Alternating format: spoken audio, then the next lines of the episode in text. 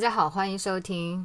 小刀下班了。大家好，很久没有录节目，因为九月中间那两周我回了一趟湖南，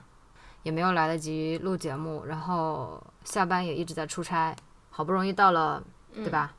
距离上期节目已经半个月了，才有机会来录。嗯，我是永远都不想上班的小刀。我今天的开场白变了，我是还没有下班的下班，对你，你刚刚是刚在那边跟你的，对，对他本来我们应该是半个小时之前就开始录的，现在已经十点半了，还没开始呢。对，太忙了。今天我们准备的一个主题呢，是我们想聊一聊九零年之后的年轻人们，嗯，有哪些特征？因为我们八零后呢，跟九零后其实不太一样的，对吧？虽然我们我是八七，你是哪一年啊？我不想告诉大家，反正也是八零后，对虽然我现在的那些一起玩的小朋友们都是九几年的，我觉得我自己真的，他们也不相信我是八几年的人，但是呢，我自己还是把我看作是一个稳稳当当的八零后。我觉得我们的特征跟九零后一些刚刚工作的朋友，包括现在刚刚毕业的这些九五后，你知道九五后的已经开始工作了吗？知道啊，我我记得是前去年还前年，然后我们公司的 HR 很开心的说，我们公司迎来了一位十八岁的同事，是的，可能十八吧？岁，九五年是今年二十二岁我是说啊，去年还是前年是十八岁的一个同事。那他是没有上九六年还是九大不是，他是少年班的。你要把别人往好处想好吗？人家不是没有上学，而是 啊很快啊学完了，我们可能需要很久学习的东西。好好好好牛人牛人，反正现在九五后已经到今年是二十二岁了，也已经毕业了，嗯，对吧？有一些有一些十八岁上大学的人已经毕业了，他们也已经进入到工作的环境当中，所以我们这一期呢，其实是想去谈一谈我们对于九零后的年轻人的一些理解，包括特别是他们在工作中的一些特征，嗯。哎，我突然想起我身边的这些呃八零后的大姐、大叔、阿阿姨们，他们已经开始带着九零后的那些年轻人，他们手下的人做事情，然后呢，也有时候对我很多很多的吐槽和抱怨，所以呢，就把这个话题摊开来聊一聊吧。下班你现在有没有团队中有没有九零后的同事呢？啊他们对你而言，你觉得他们是什么样的人呢？跟你有什么不一样呢？我我带过很多九零后，我大概有，我觉得大概有两种类型是我见到比较突出的一个。一呃，有一个九零后呢，是以前我们公司实实习生转转过来的，转正的一个男孩儿。然后这个男孩儿身上有一个一种，我我不知道这算不算九零后的一个特点，就是他非常觉得自己，嗯，非常有才华，然后常常觉得自己是怀才怀才不遇，然后就常常有这样的心态，嗯，每次都很就很容易去抱怨，然后这种抱怨的状态呢，可能不是不是嫌弃自己这，比如说做的这些事儿，或者是自己这个在做的项目，他是打击一大片，他就是把他这个职能和我这个职业都打击了。因为我有一段时间我做的是策策划的工作嘛，然后那个男孩就今天，那他其实也挺单纯的。然后今天，呃，经常我们一群人吃饭的时候就会讲说，啊，你看看我以前的哪些哪些同学，然后现在都在什么呃很好的什么咨询公司，然后投资公司，尤其是那些做投资的，然后呢，经常一个项目就几百万、上千万。你看我们这些做策划的，除了会写 PPT，还会干嘛？简直觉得人生都灰暗了，巴拉巴拉巴拉巴拉就会讲这些。然后，嗯，其实当时就会觉得说这个小男孩比较不是很踏实，而且最要命的是，你想他一桌吃饭的，不管是他的上上司还是他周围的比他就是早几年的前辈们，都是在做着同样的一份职业，他是一打击就是把大家所有的职业全部给打击光了，抱怨光了。然后其实当时留下的印象就不是特别好。后期跟他一起配合的时候，也会发现他有这样的问题，就是你让他干什么，他就会觉得说很不爽，然后觉得这个也不应该这么做，那个也不应该怎么那么做，然后一生气就会讲说，呃。就是不想再做这个什么策划了，然后一点意思都没有什么之类的。那你你就让他滚蛋呀！就这样，嗯，其实是这样的，就是我刚刚开个玩笑，就不一定这个人他就真心实意的，就是觉得这行就比其他行业都没有那么光鲜。你没有发现他们比我们那个时候要敢说了吗？其实我们那个时候刚开始工作的时候，就是比如说拿着这样的薪水，做着非常简单、非常杂的这些事情，对吧？整理着会议纪要，写着 PPT，给老板找找数据、找材料，啊，最后交出来的东西其实。嗯，就是属于你的上司的工作成果。你其实做什么，呃，更高层的那些人根本不知道，你的同事可能也不太了解，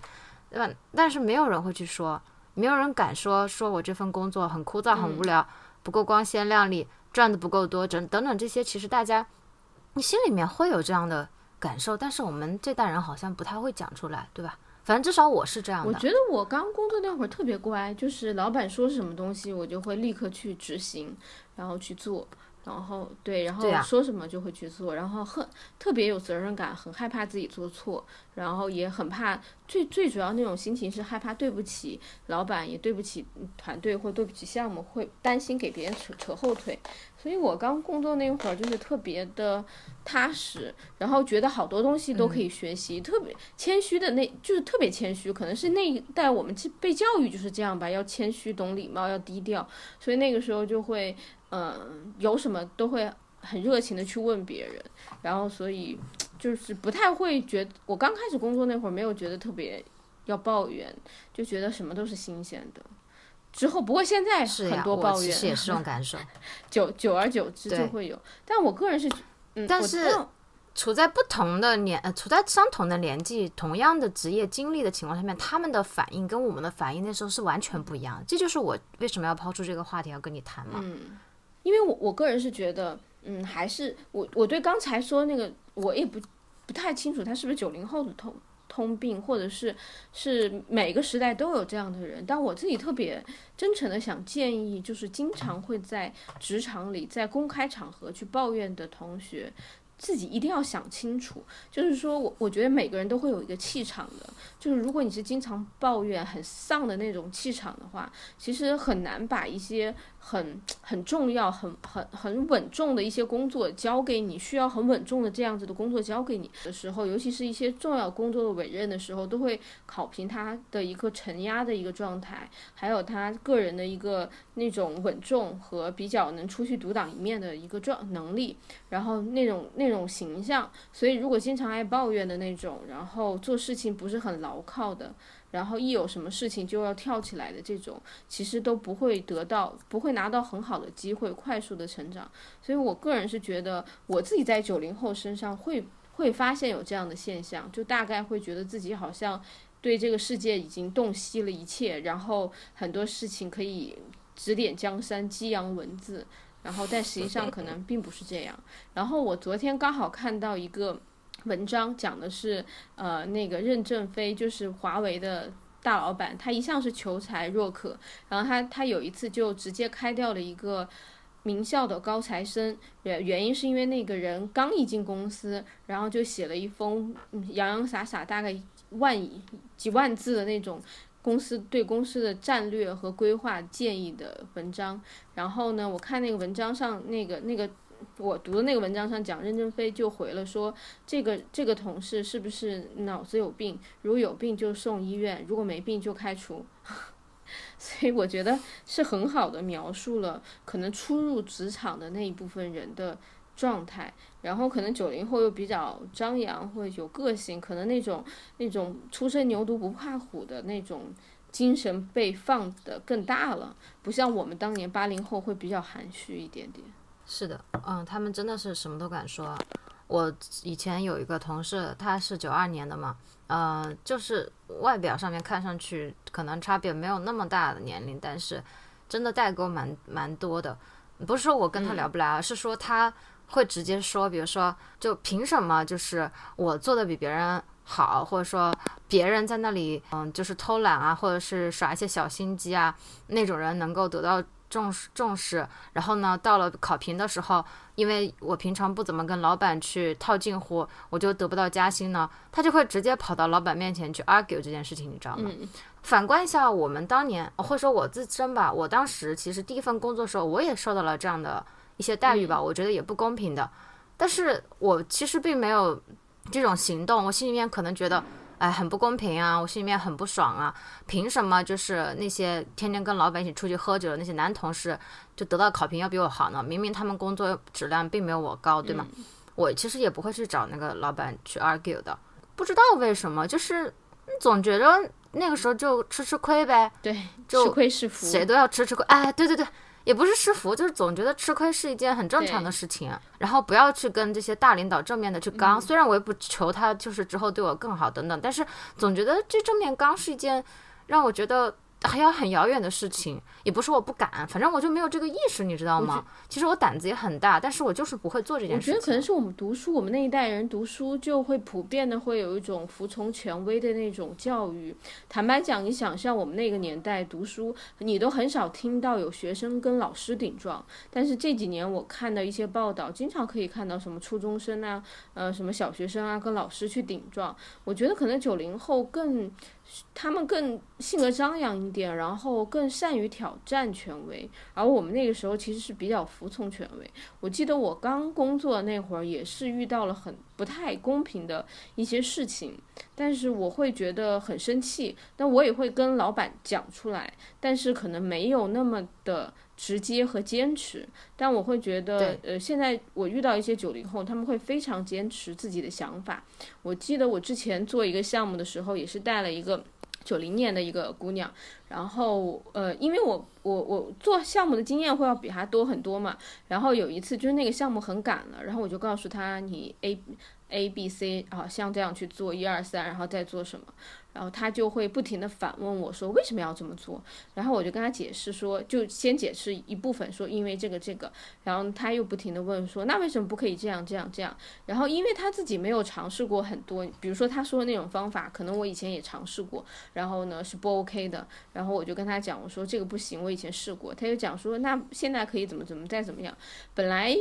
半天可以解决的事情，因为他不停的反问，不停的坚持自己觉得自己的想法可能是对的，然后我解释跟他解释又用了半天，导致这个项目其实特别赶，第二天就要上了，然后当天整个 team 都是在熬夜的状态。其实我当时事后我是特别生气的，会跟他讲，我跟他讲说，我说如果是在一个团队协作里面，我是 leader，我会对这件事情负责，你就按照我的想法去把它执行，你不要一开始就。把你的想法都抛出来，你觉得可以这样那样这样？那我因为你的你的经历跟我的不一样，我要去填补你的经历空白，去给你解释这么多，会非常非常的辛苦。我说，而且会导致整体的效率下降。但是他就呃非常的强硬，然后一定坚持自己是对的，觉得我好像不给他一个展示自己的舞台。然后在之后的很多项目的。对接当中，呃，跟我们一起开会当中，他也是公然的就去顶撞，然后说这个不对，那个应该怎么样，就坚持自己是对的，非常甚至都我感觉都有点偏执的状态了。然后那一半，那后来这个人怎么样半年的考核，我就给他打了一个 D，就是最差的那个评分。然后他当时其实还有来问我说为什么给他递他觉得自己干了很多很多的活儿。然后其实他的确是干了不少不少的活儿。然后呢？我给他，我最后给他原因就是说，因为你没有办法团队协作，然后我觉得他可能更擅长于单打独斗，但是这是一个 team。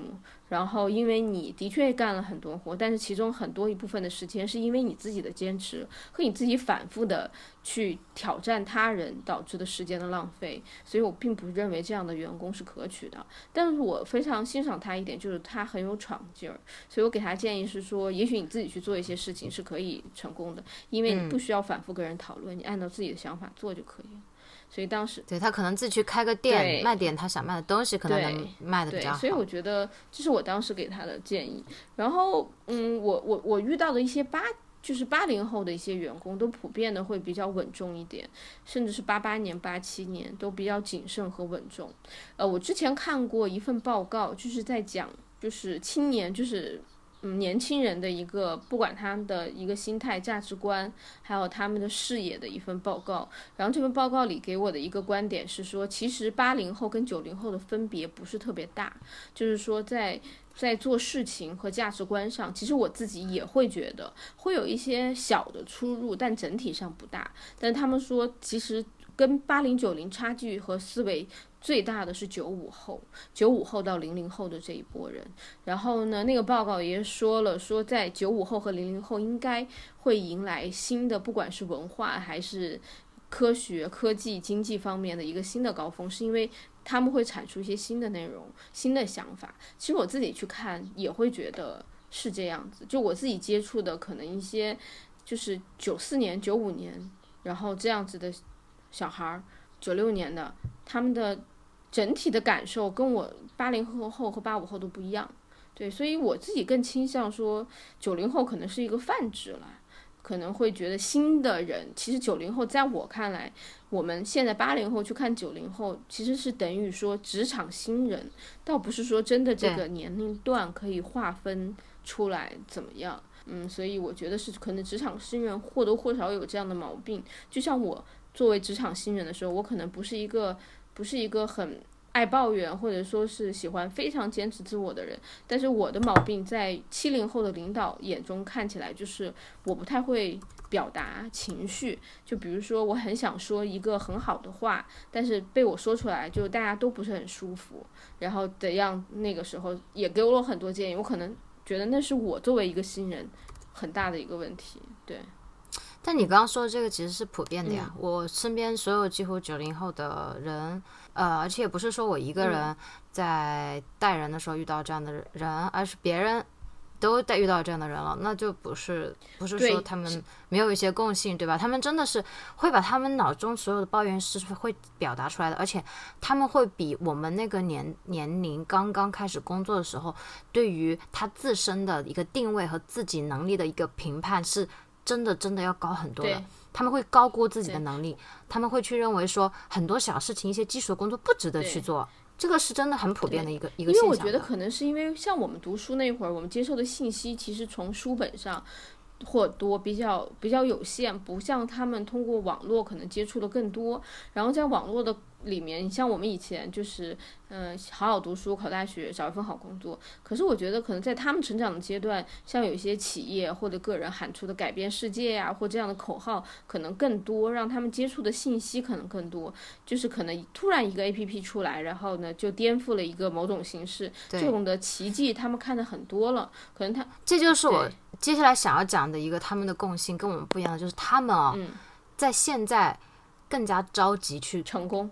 改变世界和赚很多钱，你别说改变世界吧，赚很多钱的这个欲望比我们当年刚出来的时候要强很多很多。几乎所有人都会想说：“哎呀，啊，我现在在这里上班，然后我在什么聚会上面又认识了一个什么网络红人，哇，这个人呃刚刚二十岁，然后就能赚多少多少钱，然后他每天的生活是什么样的，他每天做的内容是什么样的，哇，我我好着急啊！这样的人其实蛮多的。”你你能理解吗？还有还有的人他会他会说，啊，我动不动就是在谈论的都是那些，呃，现在比如说那些创业者啊，他们有多么的牛逼啊，那我也应该怎么样怎么样？我我现在很害怕我变成一个平庸的人，我很害怕我自己就是脚步不如别人那么快，不灵不如我的同龄人那么快，这种焦虑感是比我们那个年代还要严重的。我真的，你说，嗯。因为我自己啊，我回忆了一下，我刚刚大学毕业那几年，你知道吗？我呢是比我的同班的同学是晚一年离开学校的。然后呢，那个时候我记得啊，一年到三年这几几年工作一到三年的同学，都是勤勤恳恳的在那里就上着班，然后哎呀想着怎么事情做好，哎怎么能够得到领导的认可，对吧？然后能够有一份自己赖以生存的职业技能。我们在一起聚会的时候，没有人会去讨论这些话题的，没有人会去比较说，哎，这个人赚多少？哎呀，怎么办？我现在才赚这么点，也没有人去去讨论那些一夜暴富的那些，或者说那些创业者，或者说那些暴发户他们的生存状况和他们的发财的路径，没有人讨论这些话题的，明白吗？大家都只是在讨论说，哎，我现在遇到什么什么项目，然后做怎么样？我们公司，哎，是不是给我们了比较好的一些环境啊？我的领导啊能力怎么样啊？等等，讨论都是一些非常基于现实的问题。大家对于钱没有那么岌岌可求，对于成功也没有那么岌岌可求。嗯，我我我自己是我自己这么觉得。我觉得是首先可能是两者的环境差异比较大。我们读书的时候，我觉得我那个时候知道的首富不多，比如说比尔盖茨是一个，然后巴菲特是一个，然后李嘉诚是一个。那时候的企业家的宣扬并没有那么多，创业浪潮也没有那么的浓厚。我记得我小时候知道的创业的下叫什么叫下海，叫个体户。所以那个时候是我的记忆，所以对于创业这件事情，好像在我看来，就是我小时候的感知是企业家这件事情好像跟自己遥不可及。但是呢，现在这个环境不太一样，尤其可能九零后再往后一点，九五这个年龄段的人，他们从网络或者是从其他信息渠道获得的创业的人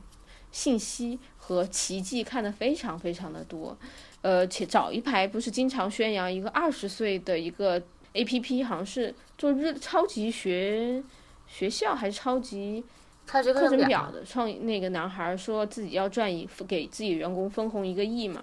然后你想现在互联网的那些所谓的大佬们那些名字连成一大串，可以他们的的创业史都经常的你可以在各种文章里看，所以我觉得这些东西会刺激他们去。去幻想，去觉得自己也有可能去去去变成这个样子，所以呢，就会表达的比较比较多。然后呢，会让你觉得周围的人可能不是那么的安分，或者是他们更加急切一些。但是我个人是这么觉得。首先，我们要去看一个东西，第一一个，比如首先第一点是我们现在的发声平台比较多了，所以每个人可能会把他着急的面相给表现的比较多一些，我们能看见的多一些。但你像我们小时候，哪怕着急，我们能写到哪里去呢？跟同学说一说，写到日记本里，我们没有办法发微博、微信，然后 Facebook 也没办法写知乎，也没办法写豆瓣儿来表达我这样的期待，对吗？然后我始终是觉得说，那些说二十几岁着急想当人生赢家的人，我觉得在我看来，这样子的人一定比一辈子安分守己的人要少得多得多。正是因为他们很急，才会被我们发现；如果他们不急，就不会被我们发现，所以我觉得这个急可能是普遍的特征，因为我觉得我们中国文化传传承下来就是这样啊，什么英雄少年，然后或者是那个成名要趁早，我觉得这个都是这个是整个我们喜欢的一个方式，就是说天才越早越觉得说会比较好，所以你说。那个商仲永一样啊，他之前出来不就是因为他是个天才，十岁，然后这样被人记住了嘛？所以我觉得你像那些还小一点，比我们年纪小一点的人，渴望自己二十几岁就功成名就，本身上我觉得符合整个中国对于天才这样的期待。所以我觉得这个可能不仅仅是说九零后会出现这样子的情况，我觉得在我们早之前也有这样的情况。只是说那时候信息通路不够发达，所以我我只是觉得说，为什么会觉得二十岁有点着急，或者想要成功有点贬义呢？我是觉得是他们在实施这个成功的过程中，只有一小部分人成功了，一大部分人可能都是想要不劳而获，打个嘴炮比较多，所以就会把那种想要成功的舆论气氛搞差搞差了，让人觉得很浮躁。对，然后我觉得这个这个。这波人啊，最终他们折腾了之后，比如说折腾了到了三十几岁，然后他们可能就认命了，就没有办法登顶，他们可能就有认命了。然后我觉得这这一部分人。可怕是什么？就有一部分人很可怕是什么？是在他二十几岁的时候呢，急于成功，然后打了很多嘴炮，做了很多白日梦，结果激情燃烧完了之后，自己并没有成功。但他进入到了三四十岁的时候，四十几岁的时候呢，他会对那些很有激情、有梦想的人，会逼逼他们，会说一些不好的话。会让他们给他们一些负面的能量。我觉得我个人是非常讨厌这一类的人，是自己年轻时候爱打嘴炮，老了之后对一些真正有激情的年轻人又泼冷水。其实我会觉得这一类人是我个人比较反感的，这一类才是着急当中的败类。但是有一部分着急或者是急于成功，我觉得是 OK 的。像你刚刚表达那个啊什么。主播二十几岁赚了十几万，这种我觉得他这这种人，在我看来，他就是年轻时候会逼逼，老了之后成就是认命。然后呢，发现有其他可能十几岁、二十几岁又出来的新人，他又会逼逼人家说啊，这些年轻人没有什么，他们也就是太浮躁了，什么什么之类的，不会做出什么东西的。我觉得这种人其实是在我看来比较比较讨厌的。然后这个问题，其实我之前在知乎里也回答过这个问题。对，就是为什么许多二十出头的年轻人就就急迫想成为对所谓的人生赢家？我回答了这个问题，然后我觉得 我好像也会对，而且而 且我个人觉得没什么，二十几岁想成为人生赢家根本没毛病，我也想成为人人生赢家，对吗？然后我现在知乎关注才只有二十几个，拜托能不能让我多一些？我也想成为 人生赢家，纵然现在已经三十几岁了，真的，因为没有真的天天在写，我我觉得这。你也没有在运营你的账号啊，你只不过是没事闲着去哔哔几句，这个不算。我只是看到有一些合理的一些提问，我会觉得，你知道现在邀请我都是些什么提问吗？我简直就没有办法回答。你要你要我读一下吗？情感问题。你你要读一下，嗯，呃，我看一下怎么邀请我的，有哪些奇葩的奇葩的问题？嗯，什么？如何选择在职高？如何选择一个专业？就选择自己职高的专业，然 后，是听完这个节目来找你的，为什么会问你职业的问题？我不知道，应该来问我才对。然后就是我看一下还有什么，反正就是很很多很奇怪的一些问题，导致我也不是特别想回答。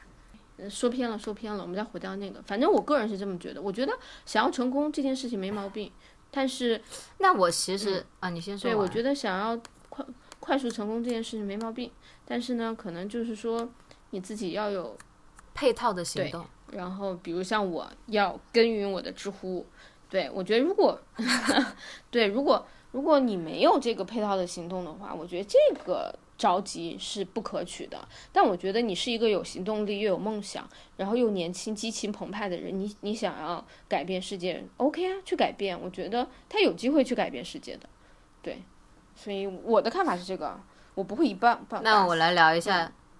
就是你认为，或者说我们来探讨一下这个话题：九零后是比我们八零后更加有希望的一代人吗？从改变世界的角度来讲，我觉得真的不能一棒子打死。我我我我没有办法。就是觉得一棒子打死，但我会觉得说他们比我们从宏观的角度我觉得说，对，当然了，我觉得人类的历史长河都是一一一代一代的进步的嘛，我觉得这个是肯定。不会，整个大趋势是不会有问题，因为他们接受的教育、是接受的信息，然后社会的整一个的发展的发达的程度，我觉得一定会比我们那个时候好。但是呢，我觉得要改变世界又是一个很宏大的命题。我觉得改变世界也是需要契机的，然后需要一些拐点的。当你那个世界是不是来到一个拐点，需要被改变的时候，可能就会改变。我觉得他们可能会更好的。去促进这个世界的往前行。至于改变这个，我倒不能打保票。我觉得这个是需要契机的。嗯，我我所指的，呃，我的探讨的角度可能跟你不太一样。嗯，就是不是说从比如说商业或科技这些我们人类的能够达到的物质上的文明来去探讨改变世界的角度。我的我的考虑是心智层面上面的，嗯。包括他的意志能力、道德水平以及公民的素养这些，嗯，我是从这些角度去考虑的。因为我曾经嗯看到了那个十三幺，就是最近比较火的那个许知远采访一些名人的那个纪录片，其中有一期是这一季里面新的一期，第一期是采访马东，然后马东其实是一个他觉得底色是灰暗的，就是人生的底色是灰暗的，他甚至认为。历史的长河，从几千年前到现在，可能，嗯，真正精致的那百分之五的人，现在还是那百分之五的人，只不过是另外百分之九十五的人现在已经开始识字了，他们可以发出信、发出声音，嗯，但是他们的内心世界其实是没有没有什么本质的改变的。呃，他认为在任何一个历史阶段里面，可能真正他所指的用的是“精致”这个词，就是百分之五的那些人。那么我其实现在探讨的是这个问题，因为我觉得他这个观点呢，呃，我自己有一部分是认同。嗯，他认为在信息发达的当代社会，明智还是没有开。比如说你跑到那些呃社交网络上面去看那些，比如说任何一场撕逼的大会。都有很多评论啊，转发，你会发现那个里面的脑残很多，对吗？对啊，就这个就是明智没有开，因为他没有办法站在一个客观讲道理、呃有逻辑的角度去思考问题，而是在被情绪和他已经既定的立场就是控制住了，对吧？所以。这个就是我觉得，呃，他的观点有一部分是站得住脚的。但是我自己啊，我从我自己亲身的体验来看，因为我是跟年轻人打交道非常多的嘛，包括做节目，包括我的工作做职业咨询，包括我平常在玩游戏等等。我认为，呃，现在的年轻人比我们那个时候啊，好像要更加多那么一些些自我的要求，就他们的这种自我的意识啊，不仅仅是。出于对自己要变得优秀，或者是变得成功，对自己的这种行为，还有包括自己的这种道德、理性，呃呃，包括跟周围人的关系的相处等等方面，我认为啊，比我们那个年代要更加的有自我的要求和自我意识了。他们会有更多小的集体。我不知道你昨天看到了，呃，叶飞啊，你不在那个群，就是昨天叶飞转了一篇文章，就说。现在的九五后，他他特定指的是九五后，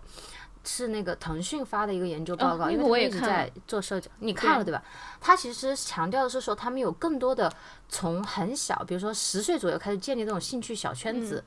然后从十几岁一直到他二十几岁，到他成年，都伴随着他，对吗？那这样的一个世界，他们这种小圈子里面其实是会有非常多的规则规范的，你知道吗？如果说你这个人啊，就是在这个群组里面。嗯，没有被大家认同的话，你很可能就会真的变得没有伙伴。嗯，这个跟我们那个时候不一样。我们那个时候其实除了上课在一起的人，大家知道你成绩怎么样，排名怎么样，呃，其实大家没有太多真正了解彼此个人化的那些东西的这种这种机会，明白吗？比如说，我是一个小时候很喜欢，嗯，就是写毛笔字的人，没有人知道。我小时候可能很喜欢打游戏。这个东西被禁止了，我也没有因为游戏而结识共同的爱好的小伙伴，没有真正的伙伴。所以呢，因为有了这些真他们的伙伴，所以他们在这个族群当中去生存、去交友的时候呢，他们就会变得有他们的一套规则规范。我认为这套东西会影响到他们的心智，会影响到他们的素养，会影响到他们的甚至是呃道德上面的一些水平。我觉得这个真的是跟我们那个时候不太一样的。这可能要放到九五后了吧，但是现在九零后的人，我觉得也会有。我我个人，我们那时候没有。我个人是觉得说，还是跟大家的嗯整体环境不太一样，就是因为我们那个时候没有这样子的环境。但是我觉得那个时候我读书的时候，我们也有兴趣小组，然后我是拉二胡的，还有吹笛子的和小钢琴的，就大家会不同。但那个时候，因为我们接受的教育和环境对我们的影响大过于这些兴趣，在我。们内心当中的驱动，所以可能不会那么的明显。但是九五后、九零、九零、九五后，他们可能整个社会进步的比较快，然后可能他们的环境被变了。所以你之前说马东的那个想法，说什么社会明智未开，我个人是觉得说这种这种讲法很不负责任。就是什么叫明智未开？明就是明智这个开不开，跟他的经济。是有关联的。你看看整个中国的整体经济虽然在走好，但依然有很多很偏僻的地方。那那些地方因为经济的原因，导致他们整体的知识水平的落后。那这个是，这个是需要一一点一点进步的。我自己特别强烈的感受就是，我以前是一个很愤青的人，我觉得说啊，经常怎么会有这么多不公平的事情啊？怎么样？有些人为什么？经济水平比较差，有些人会很好，贫富差距那么大。然后我自己在带一个团团队的时候，我会发现，其实十个人的小团队，我都不一定能搞得定那些人的想法，就是让大家的步子走走不齐。那你想想，十几亿的一个这么大的一个人口基数，你如何让它明智的是同一个步调，经济同一个步调，然后文化是同一个步调？我觉得这是不可能的，所以一定是金字。金字塔型的，就是大家要一步一步迭代。那可能现在最精致的是百分之五，然后下面有一层百分之十，然后在下面有百分之二十的人，在下面底层可能是那个百分之六十五的那一群人。但他们的迭代过程是百分之五的人，可能下一次迭代他会进入到一个新的精神精神领域。那百分之十的那个后面紧跟的百分之十的人，可能迭代会到他当年百分之五的人这个。这一群人的视角当中，就一代一代像水文一样推动和进步的。所以，其实我赞同他讲说，永远精致的可能只有那百分之五，是因为那些百分之五的人可能是有几代的家家庭和文化素养积累的，但他们永远会比百分之十的那些人可能。在平均水平上看得更高更远，那等百分之十那些人追赶到到百分之五的时候，百分之五的人可能又进入了一个新的领域、新的精神境界了。所以我赞同说它是一个这样子的金字塔的一个形状，但是我不赞同的是，好像说名字一开，然后几年就能开一样。这个基数人口这么大的基数，哪可能是几年就开？我们必须接受也认清这个现实。就是整体，整个团体当中，你的整体的看法就是说，从任何一个时间点切下去，这一代人一定会比上一代人就是更加好。我觉你我我觉得不是说更加好。坦白讲，说我们这一代人的认知可能都还没有民国时期的那些人认知更奔放、更自由。我不能说切一刀会好，只是说我们必须要把它固定在一个状态里面去看这个问题。那比如说，我们先固定就是我们这一群人。十四亿的人口，那你去看，那八零后和九零后普遍的教育程度是不一样的。那他们所占的，如果人口是绝对值是一样的情况下，那他们读的书比这一群人更多，占的比重更多的这群人，我也觉我会认同他们可能会更讲礼貌，更有常识。然后我觉得这个是肯定的。那你也把这个前提条件都抛掉，然后直接说说。面向整个中国说大家明智未开，然后微信、微博经常去骂，我觉得这个完全没必要气愤或觉得不好，这就是这个社会，这就是这个世界，我们要认认同这个世界。因为假设我现在读的书比别人多，我应该感恩是可能我几代人的努力到这个程度，没有什么。包括我现在看一些人会讲一些很奇怪的话，很荒谬的话。我了解了他的背景和那个什么之后，你会你会去接纳他和容忍他，因为没办法，这个就是要时间去一点点摊平，可能他的孩子会比他好那么一点，对吧？然后就几代人才把别人把一个人往前。推动一点点，几代人进步一点点，可能在三代人进步一点点，到第四代的时候，你才会看到明显的差异。就我会相信这个东西，而且坦白讲，我们刚才讨论的这些东西都是我们的一个体悟。但是我觉得有几本书是有一个系统的描述，我推荐大家去看一下。一个就是，嗯，之前很火的叫呃那个。是《时间简史》这本书会有很多新颖的观点，在人和人之间不同和整一个呃历史迭代的过程中，有一些很很好玩的一些想法。还有一个是《枪炮、病菌与钢铁》这本书，主要讲的是一个环境对人类历史的一个影响，以及人类共同命运的一个整体的历史观。所以我觉得这两本书我非常建议大家看，而且尤其在讨论。社会性，尤其是群体性的这样子的话题的时候，我建议所有人必须要有一个很。宏观的历史观，你才能很好的去切入这个话题。因为你说的那个叫什么枪炮？叫枪炮、病菌与钢铁。我回头可以微信发给你这本书，就是你一定要很宏观的去看的这个，你会发觉其实我们讨论的这个东西，可能一百年前也是这个状态，只不过是说没我们现在这么先进的文化科技。和和时代感，但是他们当时遇到的命题跟我们现在一样，只不过可能一百年前是你发现贴大字报的有一些人很愚蠢，然后呢写写写大字报骂街那些人很愚蠢，我们现在可能看到的是说微信微博有些人的发言很荒谬，嗯，明智未开。其实，在每个时代，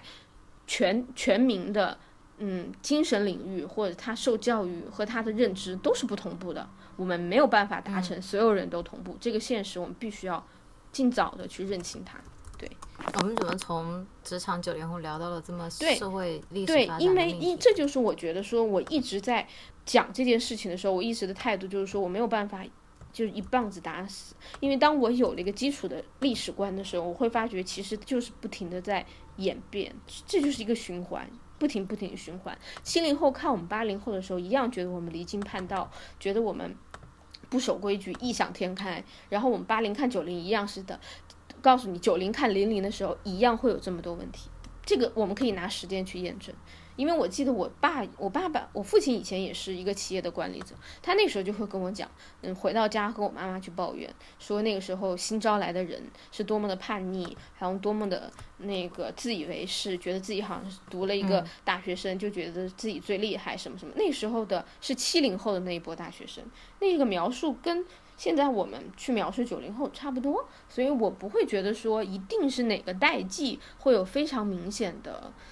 就是。就是嗯不好，或因为我觉得每一个代际都是新的，新的东西一样在在上一个代际来看，它会有一些不同，离经叛道或怎么样。但是我们上一个代际的人也是从那种新的状态萌发出来的，所以我觉得这个问题是我的一个观点，我觉得我不会太拿这个代际去区隔，说他们可能离经叛道或性格上面有什么问题，但是我会觉得代际之间文化、教育、环境、视野是会有不同。这些会左右他们吸收了不同的东西在自己身上，然后会有不同的视野，会产生不同的灵感，可能是去改变世界，或改变自己，或改变一个行业。我觉得这个我是相信的。我刚刚因为在找这本书，找到了，我买了一个，呃，也可以跟大家说一下，在亚马逊就是要登录一下它的网站，它有一个 Kindle 的电子版。下载一个 Kindle 的 APP，在你的手机上面，应该安卓跟苹果都是有的。然后下载之后呢，登录网站亚马逊买那个电子书，只需要九块九毛九。我已经买了，因为我平常也不现在很少买那个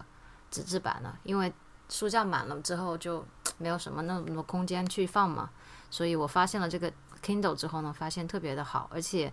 它有很多的书。嗯，基本上就著名的这些书吧，因为像这本书其实也是一本很有名的书，我看到评分，嗯，八点八分，